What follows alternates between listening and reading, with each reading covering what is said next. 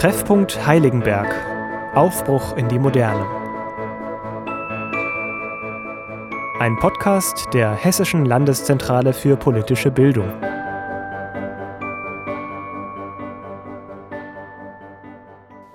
Damals, also um die Jahrhundertwende, im Wandel des 19. Jahrhunderts vom Klassizismus über den Historismus zum Jugendstil, Schrägstrich zur Landhausarchitektur, war die große Attraktivität der Bergstraße ja zum einen das Landschaftsbild, die schönen Burgen, die Weinberge, der Abhang in die Rheinebene.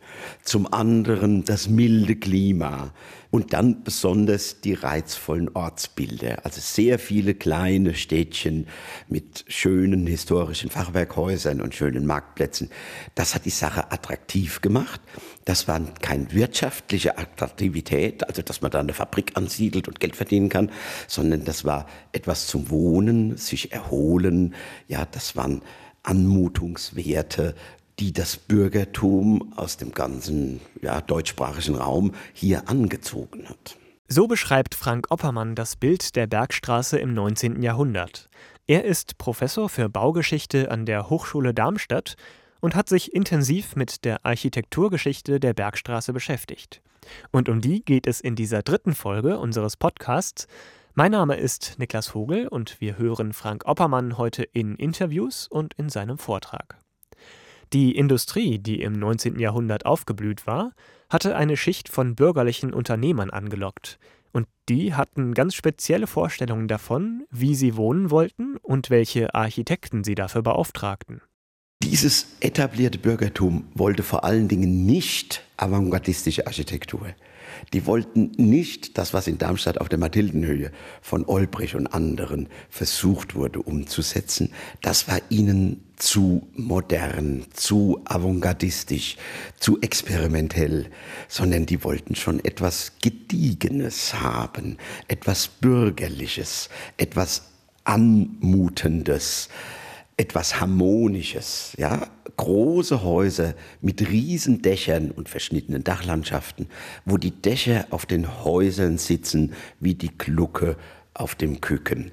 Ja, also dieses Wohlige, dieses Angenehme, das war so eine Vorstellung, die durch diese Schicht getragen wurde. Das hat nichts zu tun mit moderne Architektur oder zeitgenössisch moderne Architektur einerseits oder der Lebensreformbewegung andererseits.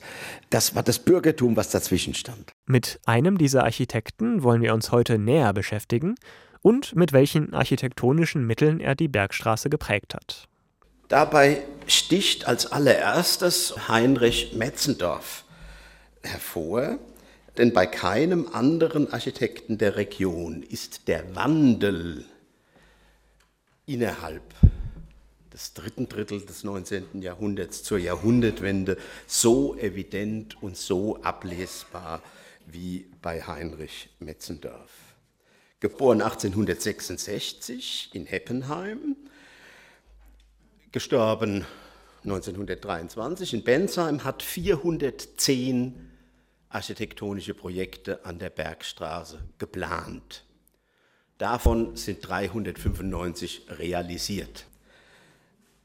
Es sind 300 Villen und Landhäuser, ungefähr 20 Siedlungen, auch mit einzelstehenden Landhäusern, 15 städtebauliche Projekte, wobei die Nomenklatur etwas überdeckend ist, 20 Fabrikbauten, Travohäuser, zwei Schulen und unzählige Inneneinrichtungen, Möbel, Grabsteine und alles, was dazugehört. Heinrich hatte zwei jüngere Brüder. Sein Bruder Franz übernimmt das elterliche Steinmetzgeschäft und da wissen wir schon, wo er herkam. Er war gelernter Maurer und Steinmetz. Und sein jüngerer Bruder Georg ist ebenso wie er Architekt geworden, ungleich bekannter und ungleich innovativer.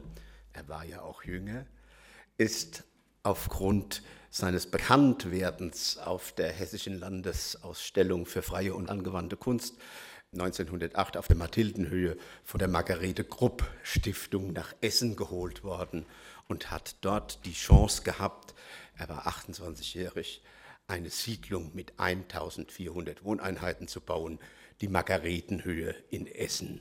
Eine Dichtung in Stein und Grün. Auf das Wort Grün werde ich heute noch ein paar Mal kommen.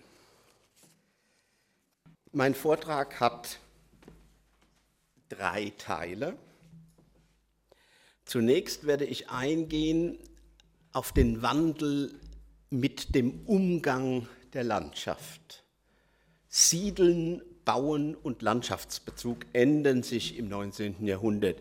Dazu habe ich Beispiele aus Darmstadt und natürlich die meisten Beispiele von der Bergstraße. Also Wandel der Beziehungen, Bauen und Landschaft im 19. Jahrhundert. Das wird der Hauptteil meines Vortrags werden. Im zweiten Teil stilistischer Wandel, also welche Elemente, stilistischen Elemente werden genutzt? Gauben, Erker, Türme, Bögen, Logien, was war vorher und wo führt das hin? Und der dritte Teil, welche Materialien werden benutzt? Schindel, Sandstein, im Gegensatz zu vorher Putz und profilierten Bauteilen. Wenn Sie jemandem aus Berlin erzählen, Sie kommen von der Bergstraße, dann macht es Bling, Landschaft. Als Synonym, als Begriff, als Marke dieser Region. Hier sehen wir das Auerbacher Schloss, davor der bewaldete Abhang Richtung Rheinebene, dann die Weinberge, davor der schmale Siedlungsstreifen an der Hangabbruchkante zwischen den Weinbergen und der etwas äh, flacheren Zone, die direkt unter den Weinbergen liegt und davor halt das flache hessische Ried. Das ist das eine Synonym. Das zweite Synonym, die zeitige Blüte im Frühjahr. Denken Sie daran, an die Tagesschau 1960, vielleicht am 1. März oder vielleicht auch am 3. März. Die letzte Meldung und heute sind an der hessischen Bergstraße die Mandelblüten aufgebrochen. Das war ein Synonym für die Gegend, das war eine Marke. Das war ganz wichtig. Und das dritte Synonym, die historischen Ortsbilder. Da gibt es schöne Städtchen. Da ist Zwingenberg, wie hier zu sehen, Bensheim, Heppenheim, Auerbach. Ja, das sind schöne Fachwerkstädtchen mit hochqualifizierten, obwohl einfachen und billigen Konstruktionen, wilden Mannfiguren, gebogten Fenstern, Knackenausbildungen, dann da oben diese Halbwalme und da oben drüber die Kirche auf dieser alten Mauer. Ja, das sind Synonyme, das sind Metaphern für Anmutungswerte. Und da genau ist unser heutiges Thema zu finden. Was ich Ihnen hier bringe, ist der Prospekt des hochfürstlichen Residenzschlosses und der Hauptstadt Darmstadt, nebst Bessungen und umliegenden Situationen von Johann Friedrich Hill, der sogenannte Hillsche Prospekt 1775. Und wenn wir jetzt genau hingucken, was zeichnet Hill? Wir sehen hier das Schloss, dort hinten die Altstadt, hier Stadtkirche, Marktplatz, das Zeughaus, hier die obere Rheinstraße. Was macht Hill aber? Er stellt einen Odenwald dar, den es so überhaupt nicht gab und bis heute nicht gibt. Also der Mainzer Berg, 227 Meter über dem Meeresspiegel, der Dachsberg 258, die Ludwigshöhe 242, aber dieses Terrain ist bei 179. Wir haben also gerade mal mit Ach und Krach 80 Meter Höhenunterschied. Er stellt es aber dar, und insbesondere wenn es jetzt hier um Bessungen geht, als seien es mindestens 200, 300 Meter. Also eine Überhöhung der Landschaft hier im Spätbarock in der Darstellung dieses Prospektes. Das zweite Beispiel, was ich Ihnen mitbringe, ist ein Stahlstich von 1850 der uns schon zeigt, 1842 ist die Eisenbahn gebaut worden, der uns schon zeigt, was nun passiert mit dieser Landschaft. Durch die Erschließung, wir haben es heute Morgen gehört, besonders durch die Eisenbahn, kommen Touristen, die wegen dieser drei Metaphern hierher reisen. Und es entstehen eine Unzahl von Darstellungen aus der Romantik über das 19. Jahrhundert, wo diese Landschaftsqualitäten dargestellt werden. Es entsteht eine Unzahl von Reiseberichten. Ich lese vor von Johanna Schopenhauer 1818. Die Ruine des uralten Auerbacher Schlosses ist eine der herrlichsten in dieser ganzen an kostbaren Überbleibseln des Altertums so reichen Gegend. Von einer Größe, wie ich sie nie sah, umschlingt mit mächtigen Zweigen die dunklen Mauern.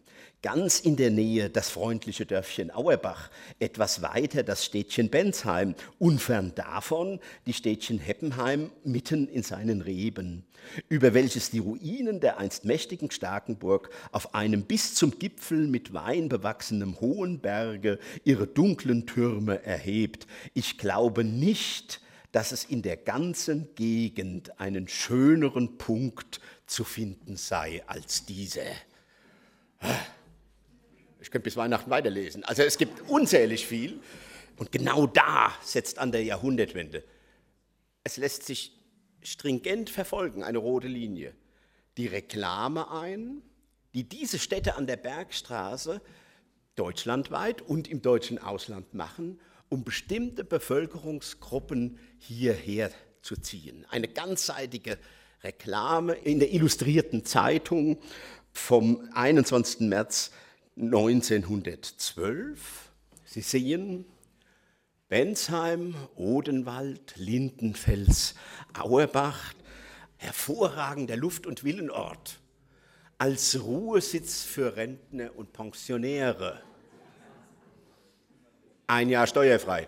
Okay, 20 Minuten zum Gymnasium und höhere Töchterschule, die war in Bensheim, Militär- und Künstlerkonzerte, Vorträge, mildestes Klima Deutschlands, keine Belästigung durch Industrie, großherzogliches Fürstenlager, Ausgang für Touren in den Hohenwald, herrlicher Wald und Umgebung, erstklassige Hotels und Pensionen.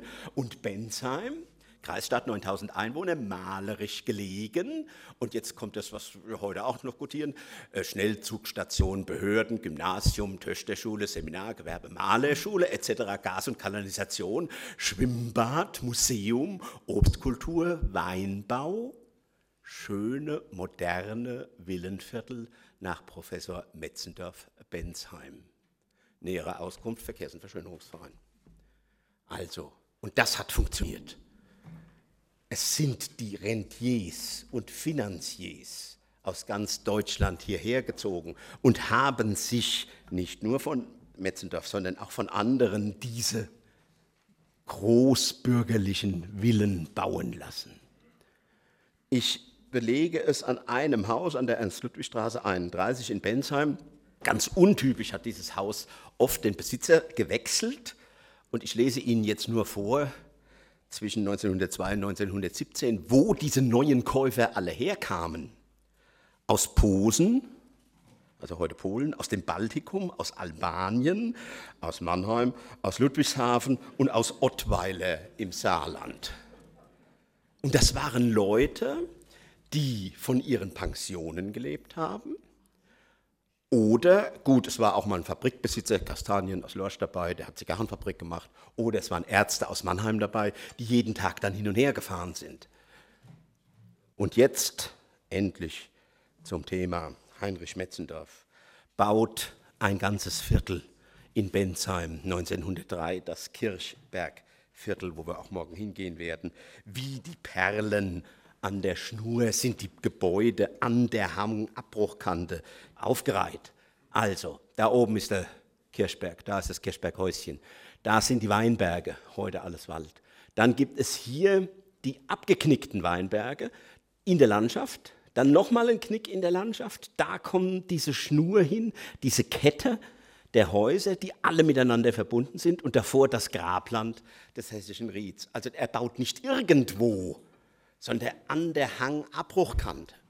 Zweitens, er benutzt den Berg, die dunkle Silhouette hinten dran, als Hinterleuchtung. Also es ist wie eine Theaterkulisse. Vorne stehen seine hellen Giebel aus Sandstein und Holz und hinten dran ist der dunkle Berg. Drittens, keines dieser Gebäude ist draufenständig. Da steht also kein Haus mit der Regenrinne nach vorne. Wenn, dann gibt es da so Krüppelwalme, Halbwalme, Gauben, aber ansonsten sind das alles giebelförmige Häuser mit dem Giebel nach Westen in das Tal. Also Perlen an der Schnur, durch die er, durch diese Kette er die Landschaft durchfließen lässt. Was ich Ihnen hier bringe, ist die Bergstraßenkarte von Nikolaus Persson 1690. Und wie stellt er die dar? Sie ist nicht genordet, sie ist geostet, aus einem bestimmten Grund. Denn genau diesen Effekt stellt er dar. Da oben ist der Odenwald, das ist die Bergstraße an der Hangabbruchkante. Hier kommt das Hessische Ried mit den verschiedenen Armen noch der Weschnitz.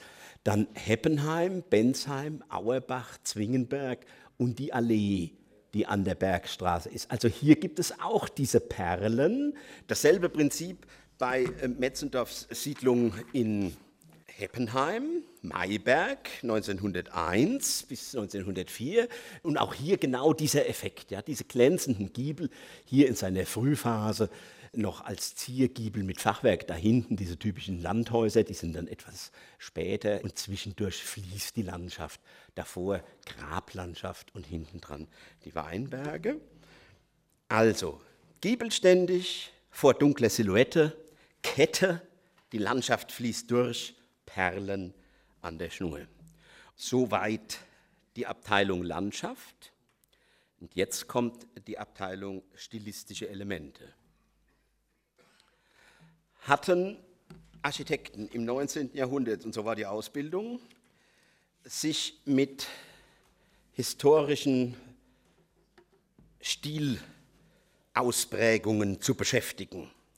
Also in der Schule haben wir das manchmal noch ein bisschen gemacht. Ja, was ist denn nun dorisch? Was ist jonisch? Was ist korinthisch? Und in welchen Proportionsverhältnissen stehen sie zueinander? Wie sehen dort oben die Gesimse aus? Gibt es nun Metopen und Triglyphen oder nicht? Und wenn ja, warum? Ja, und das war wesentliche Ausbildung des 19. Jahrhunderts, wie sie Heinrich Metzendorf in seiner ganz, ganz kurzen Zeit, ein Wintersemester an der TU Darmstadt, und noch ein Wintersemester an der Landesbaugewerkschule.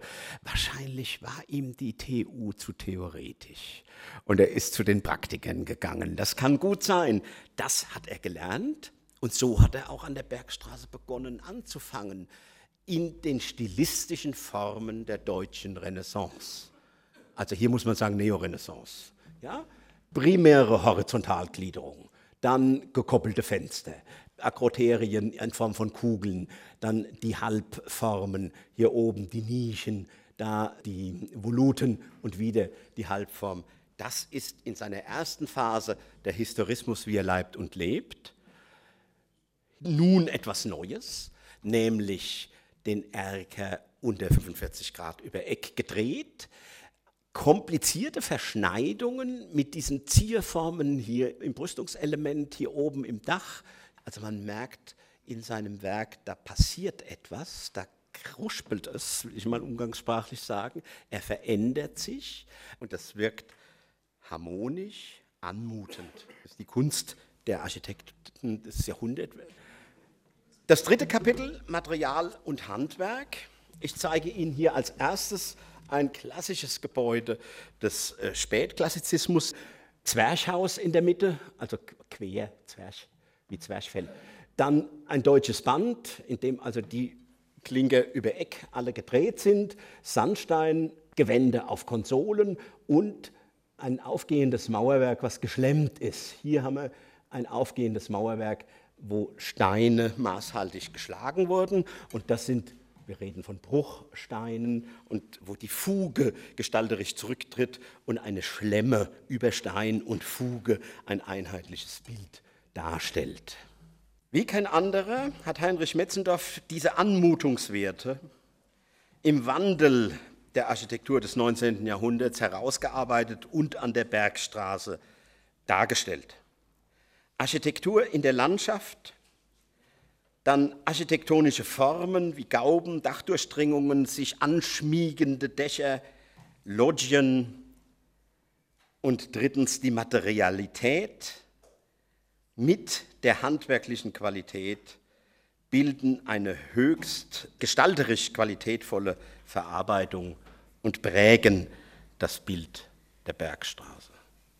Heinrich Metzendorf ist dabei natürlich nur einer von zahlreichen Architekten, die damals an der Bergstraße gewirkt haben. Aber er nimmt doch eine besondere Stellung ein, sagt Frank Oppermann. Außer Metzendorf gibt es ja natürlich noch andere Architekten, die ähnlich wie er bauen. Also Friedrich Pützer aus Darmstadt, Ma und Marquardt aus Darmstadt. Hier in Bensheim müssen wir den Nahgang nennen und den Meckel und den Kessler, Ludwig Kessler besonders. Also da rangiert Metzendorf als einer von vielen. Aber wie kein anderer konnte er sich quantitativ durchsetzen, weil er in seiner Bauherrschaft, das war das gehobene Bürgertum, quasi weitergereicht wurde von Familie zu Familie, von Bauherrn zu Bauherrn und somit hat er realisiert. Also überlegen Sie, es macht eine in seinem Arbeitsleben, was ja so lange auch gar nicht war, das waren so knapp 30 Jahre, 419 Projekte, wovon ungefähr 300 an der Bergstraße realisiert wurde. Also damit kann man sagen, Heinrich Metzendorf hat das Bild der Bergstraße geprägt. Und wer sich hier an der Bergstraße um die Jahrhundertwende alles einfand, um das milde Klima zu genießen und sich von der Hektik der modernen Welt zu erholen, das erzählt uns in der nächsten Folge Professor Volkhard Huth. Die vollständigen Beiträge auf dem Kolloquium erscheinen in einem Sammelband im Verlag Waldemar Kramer. Das Buch Eine optimistische Welt kann bei der Hessischen Landeszentrale für politische Bildung für eine Bereitstellungsgebühr von 4 Euro bestellt werden. Mehr dazu auf der Website www.hlz.hessen.de.